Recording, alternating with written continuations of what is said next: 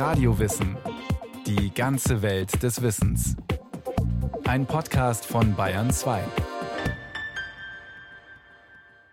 Sie sind durchsichtig wie Glas oder milchig trüb, sie leuchten in den buntesten Farben oder glitzern wie Gold, und sie entstehen meistens tief im Innern der Erde. Doch was genau sind eigentlich Mineralien und wie kommt es zu dieser unglaublichen Vielfalt an Formen und Farben?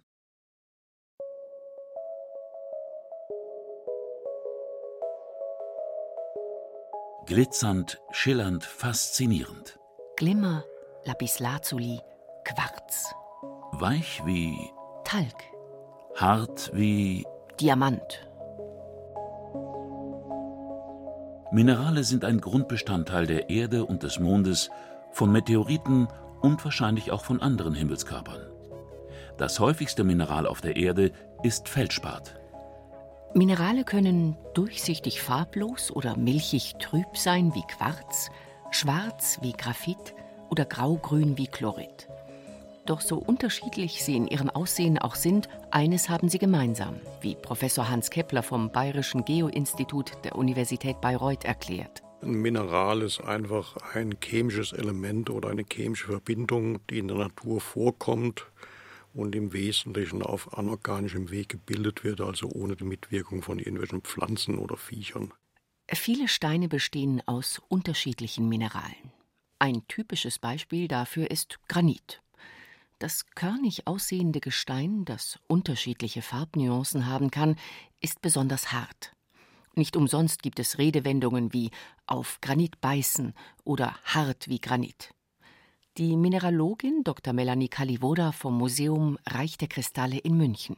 Wenn man jetzt ein Gestein sich vorstellt wie ein Granit, das kennt vielleicht jeder vom Fußboden und von den Küchenplatten, da sind dann äh, Minerale drin, Feldspat, Quarz und Klimmer. Da gibt es auch so einen schönen Spruch, Feldspat, Quarz und Klimmer, die vergesse ich nimmer. Und da bauen dann drei unterschiedliche Mineralgruppen das Gestein auf. Anders beim Marmor. Echter Marmor besteht aus Calcit. Bildhauer verwenden gern für ihre Kunstwerke rein weiße Calcitmarmore, die eine gleichkörnige Textur aufweisen. Besonders berühmt ist der weiße Carrara-Marmor aus der Toskana, der bereits seit mehr als 2000 Jahren gebrochen wird. Michelangelo schlug zwischen 1501 und 1504 die mehr als fünf Meter hohe Davidskulptur, die in der Galleria dell'Accademia in Florenz zu sehen ist, aus einem einzigen Carrara-Marmorblock.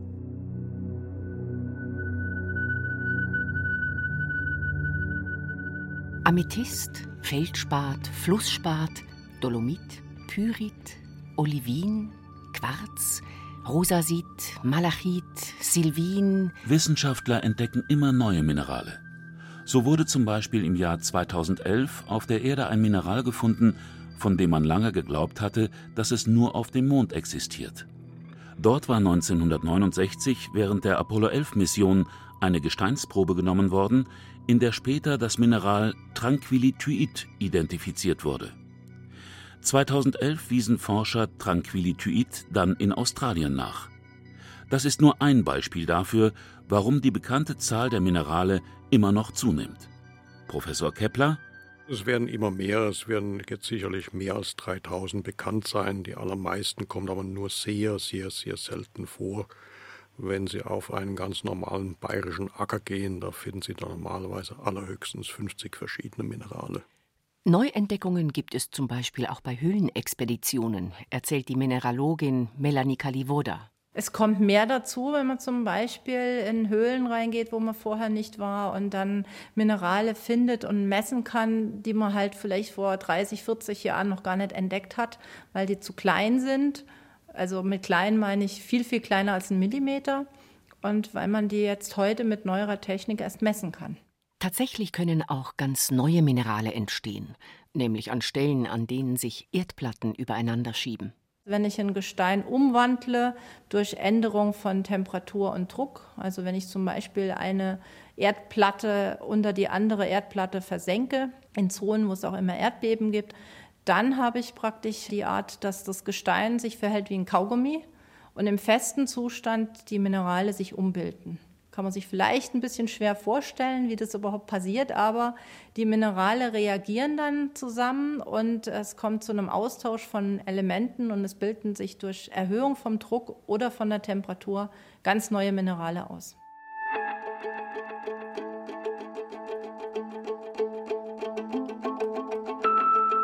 In der Regel können Minerale relativ einfach bestimmt werden. Professor Hans Kepler hält in Bayreuth regelmäßig eine Erstsemestervorlesung für angehende Mineralogen zum Thema Gesteinsbestimmungen. Zunächst sollen die Studenten dabei sehen, wie hart das Material ist. Dafür verwenden Forscher die sogenannte Mohs-Skala. Die Einteilung der Härte auf einer Skala zwischen 1 und 10 geht auf den deutschen Naturwissenschaftler Friedrich Mohs zurück, der im 19. Jahrhundert lebte. Aber eine allererste Abschätzung kann man mal machen, indem man einfach mit dem Fingernagel daran rumkratzt. Was sich mit dem Fingernagel kratzen lässt, ist nicht härter als 2. Dann können Sie auch mal probieren, ob Sie mit dem Mineral irgendein Stück Glas kratzen können. Wenn es das Glas kratzt, dann ist es härter als 6 bis 7. Damit hat man schon eine Einteilung in der Härte dann schaut man sich andere physikalische Eigenschaften an. Wie schwer ist dieses Zeugs? Reagiert es mit Salzsäure? Ist es magnetisch? Hat es besondere Kristallformen? Hat das Pulver von dem Mineral eine charakteristische Färbung? Das sind also ganz einfache Tests, die man eigentlich mit alltäglichen Hilfsmitteln machen kann und mit denen man dann mit ein klein wenig Erfahrung, die auch viele Amateurmineraliensammler haben, kann man da sehr schnell das Mineral identifizieren. Natürlich gibt es auch ganz ausgefeilte Methoden, um besonders seltene Minerale zu bestimmen, erzählt Melanie Kalivoda. Wir messen sehr viele Minerale erstmal mit dem Raman-Spektroskop. Das heißt, ich schieße mit Laserstrahlung auf das Mineral drauf. Das Mineral hat ein Kristallgitter, das fängt dann an zu schwingen. Und anhand von der Schwingung, was wie so ein Fingerabdruck ist für jedes Mineral, kann ich anhand von diesen Schwingungsbanden das Mineral bestimmen. Oder ich kann Mineral auch röntgen.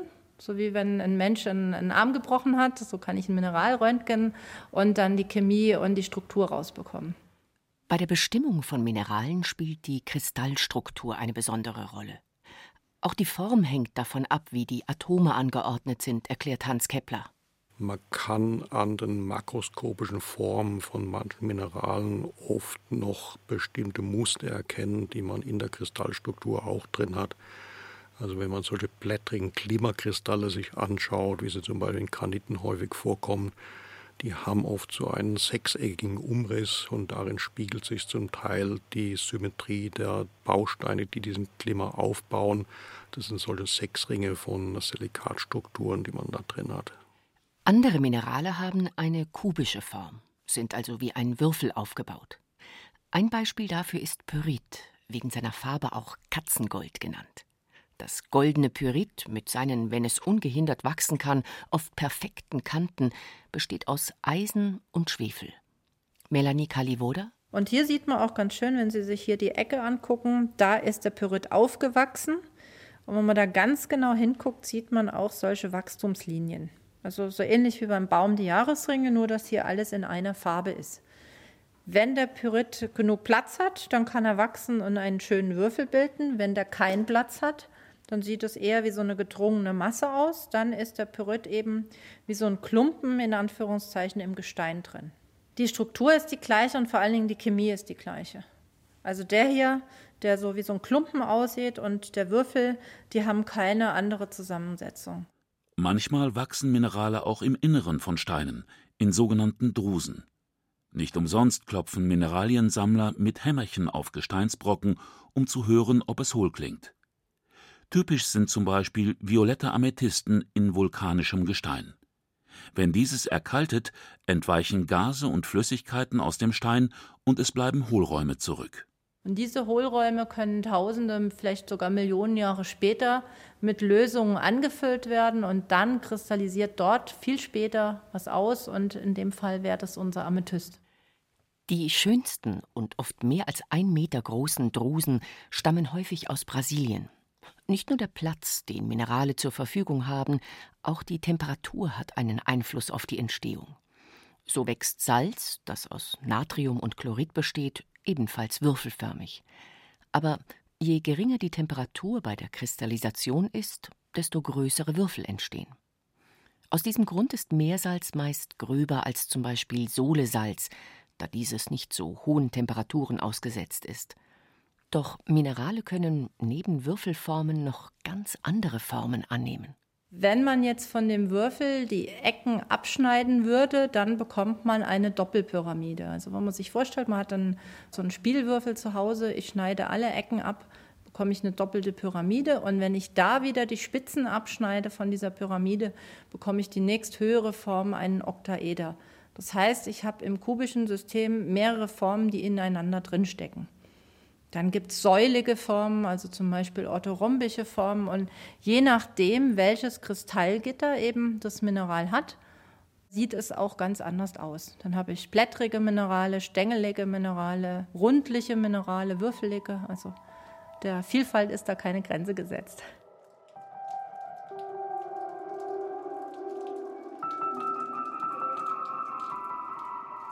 Die Anordnung der kleinsten Teilchen beeinflusst zudem die Härte von Mineralen. Oft steckt chemisch gesehen dasselbe in einem Mineral, die unterschiedliche Anordnung kann das Material aber weich oder sehr hart machen. Wenn man zum Beispiel sich vorstellt, man hat Graphit. Graphit kennen alle aus dem Bleistift. Der heißt nur Bleistift, ist aber eigentlich Graphit drin. Da ist der Kohlenstoff ganz weich weil er einen Sechserring bildet. Wenn ich den Graphit aber umstrukturiere und das Ganze würfelförmig kubisch mache, dann habe ich einen Diamant und habe das Härteste, was wir kennen. Das heißt, die Chemie ist eigentlich gleich, aber ich habe das Gitter anders aufgebaut und dadurch bin ich von Härte 2 auf Härte 10 gewandert. Diamanten sind nicht nur das härteste Material, sondern auch das teuerste. Sie sind im Erdmantel unter hohem Druck und bei Temperaturen von bis zu 1400 Grad entstanden.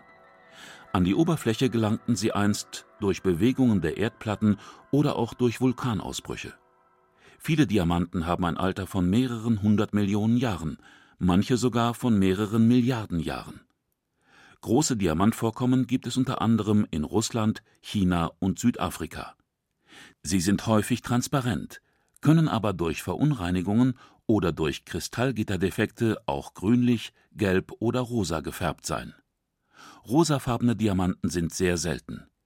2018 wurde ein solcher Diamant von knapp 19 Karat, ein Karat entspricht 0,2 Gramm, bei einer Auktion in Genf versteigert. Der aus Südafrika stammende rosa schimmernde Diamant mit dem schillernden Namen Pink Legacy wiegt zwar nur 3,8 Gramm kostete aber umgerechnet 39,1 Millionen Euro. Diamanten werden nicht nur zu edlem Schmuck verarbeitet, sie sind auch für die Industrie von großer Bedeutung, zum Beispiel bei der Förderung von Erdöl. Erdöllagerstätten befinden sich tief unter der Erdoberfläche. Um das Erdöl anzuzapfen und fördern zu können, braucht es Bohrer, die selbst härtestes Gestein durchdringen. Professor Kepler?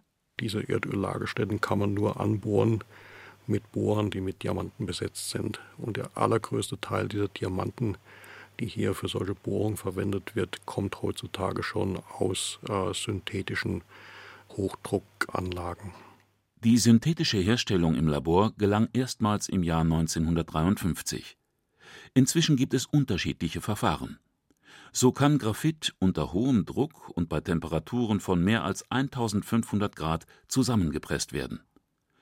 Um die Eigenschaften des Erdinneren zu kopieren und den Prozess zu beschleunigen, werden Katalysatoren eingesetzt. Industriediamant ist ebenso hart wie natürlicher Diamant. Diamantbohrer durchdringen jedes Gestein, sie werden deshalb auch beim Tunnelbau verwendet. Andere Minerale können auf sehr unterschiedliche Weise entstehen. Es gibt Minerale, die aus Schmelzen auskristallisieren, beispielsweise bei Vulkaneruptionen. Es gibt Minerale, die aus heißen Lösungen abgeschieden werden. Da gehören viele Erzminerale dazu, die eine wesentliche Grundlage sind für unsere Versorgung mit Rohstoffen. Und all diese Prozesse kann man im Prinzip im Labor simulieren. Dabei muss man typischerweise sehr hohe Drücke und auch sehr hohe Temperaturen erreichen können, was das Ganze experimentell schwierig macht. Wenn wir zum Beispiel versuchen zu simulieren, was passiert bei einer Vulkaneruption in einem Lavastrom an der Erdoberfläche, dann ist es tatsächlich so, dass wir im Prinzip besondere Öfen benutzen, mit denen man sehr hohe Temperaturen erreichen kann. Aber alles, was tiefer in der Erde drin ist, in der Erdkruste oder tiefer im Erdmantel, erfordert gleichzeitig auch sehr hohe Drücke. Und dazu benutzen wir gleichzeitig auch noch besondere Pressen, mit denen wir sehr hohe Drücke auf dem Material simulieren können, wo wir das Material dann gleichzeitig auch noch heizen können. Solche Hochdruckexperimente macht das Team von Professor Kepler zum Beispiel bei der Untersuchung eines Minerals, das an der Erdoberfläche gar nicht vorkommt und bisher nur in einem in Australien entdeckten Meteoriten nachgewiesen wurde, das sogenannte Bridgmanit. Das ist ein Mineral, was mehr als 50 Prozent der Erde ausmacht. Das ist der Hauptbestand des unteren Erdmantels in einer Tiefe von über 600 Kilometern, kommt an der Erdoberfläche nicht vor bestimmt aber zu einem guten Teil die Eigenschaften unseres Planeten, weil eben mehr als 50 Prozent von unserem Planeten tief im Erdinnern aus diesem Mineral bestehen. Und um das zu untersuchen, muss man tatsächlich Hochdruckexperimente machen, die sehr anspruchsvoll sind. Und für solche Sachen sind wir eben die Experten. Zwar ist der Erdmantel so tief, dass Wissenschaftler das Bridgmanit dort nicht untersuchen können. Da aber Meteoriten in unserem Sonnensystem aus der gleichen Staubwolke entstanden sind wie einst die Erde, gehen Forscher davon aus, dass der Aufbau von Meteoriten und der Erde ähnlich ist.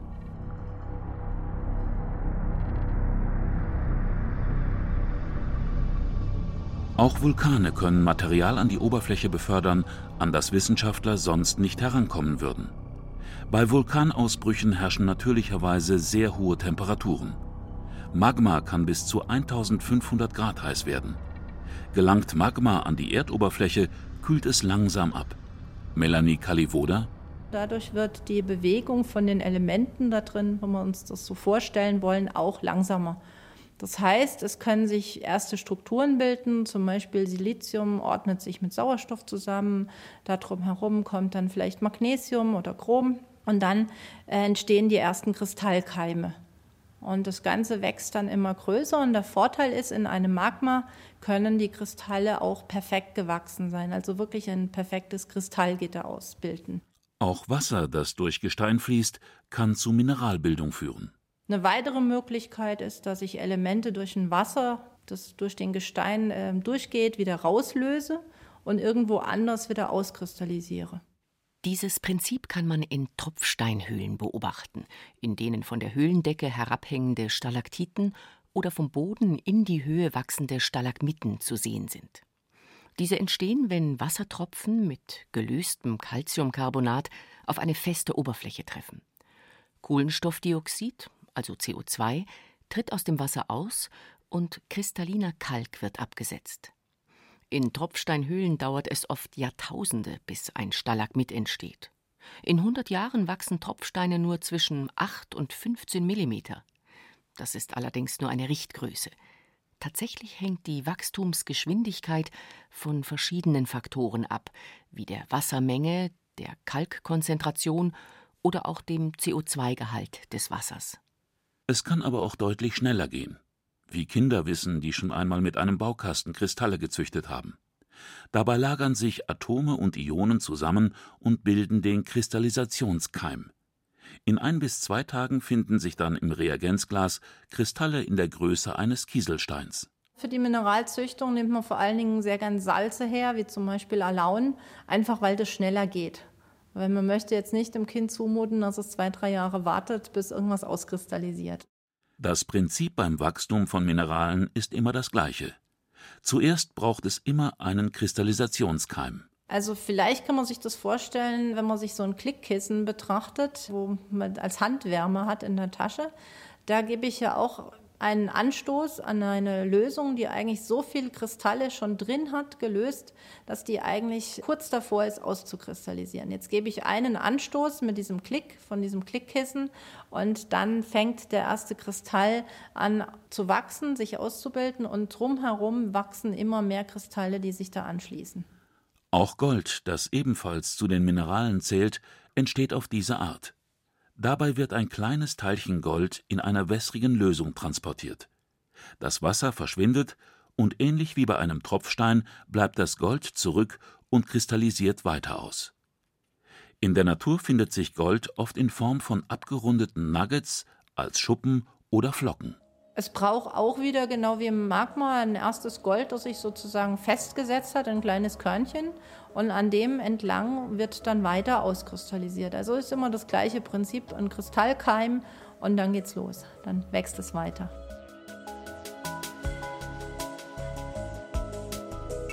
Zahlreiche Minerale, die über Jahrtausende oder sogar Millionen von Jahren gewachsen sind, sind heute für uns unverzichtbar. So stecken in vielen Geräten Minerale, so zum Beispiel Quarz in Uhren oder Kupfer in Leitungen. Professor Kepler? Also Kupfer ist ja zum Beispiel ein äh, Material, was man überall braucht, in jedem Haushalt für elektrische Leitungen oder auch für den Computer. Aber Kupferminerale sind eigentlich sehr, sehr selten. In der Natur bildet sich Kupfer üblicherweise in Form von kupferroten, metallisch glänzenden Nuggets oder in verzweigten Strukturen. Kristalline Ausbildungen sind eher selten. Viele weitere Minerale finden sich in unterschiedlichsten Gegenständen wieder. In Farben, Lacken, Gips, Glas, Porzellan, Make-up oder auch in Geräten, wo man sie gar nicht haben möchte. Melanie Kalivoda wo Sie Minerale finden, wo Sie vielleicht gar nicht dran denken, ist zum Beispiel, wenn Sie Ihren Wasserkocher vergessen haben zu reinigen, dann bildet der irgendwann so eine weiße Schicht aus und das wäre dann Kalk oder Calcitminerale. Wenn Sie die im Mikroskop betrachten würden, würden Sie kleine Calcite sehen. Es gibt kleine Fluoridpartikelchen in der Zahnpasta. In der Kosmetik ist momentan ganz beliebt, dass da Glimmer mit reinkommen. Also das, was die Schminke so glitzern lässt, das sind kleine Glimmerpartikelchen. Die sind im Lipgloss, im Nagellack, also überall sind eigentlich Minerale um uns herum. Auch die ägyptische Herrscherin Kleopatra nutzte ein Mineral, um sich die Augen zu schminken. Für sie soll grüner Malachit mit Honig und Wachs vermischt worden sein, um daraus Lidschatten herzustellen. Und auch für Höhlenmalereien wurden schon Farben verwendet, die aus gemahlenen Steinen aus Mineralien hergestellt worden sind. Wer sich mit Mineralen beschäftigt, reist weit zurück in die Vergangenheit der Erde. Genau das macht wohl die Begeisterung für Minerale aus, die nicht unterschiedlicher sein können als Graphit und Diamant.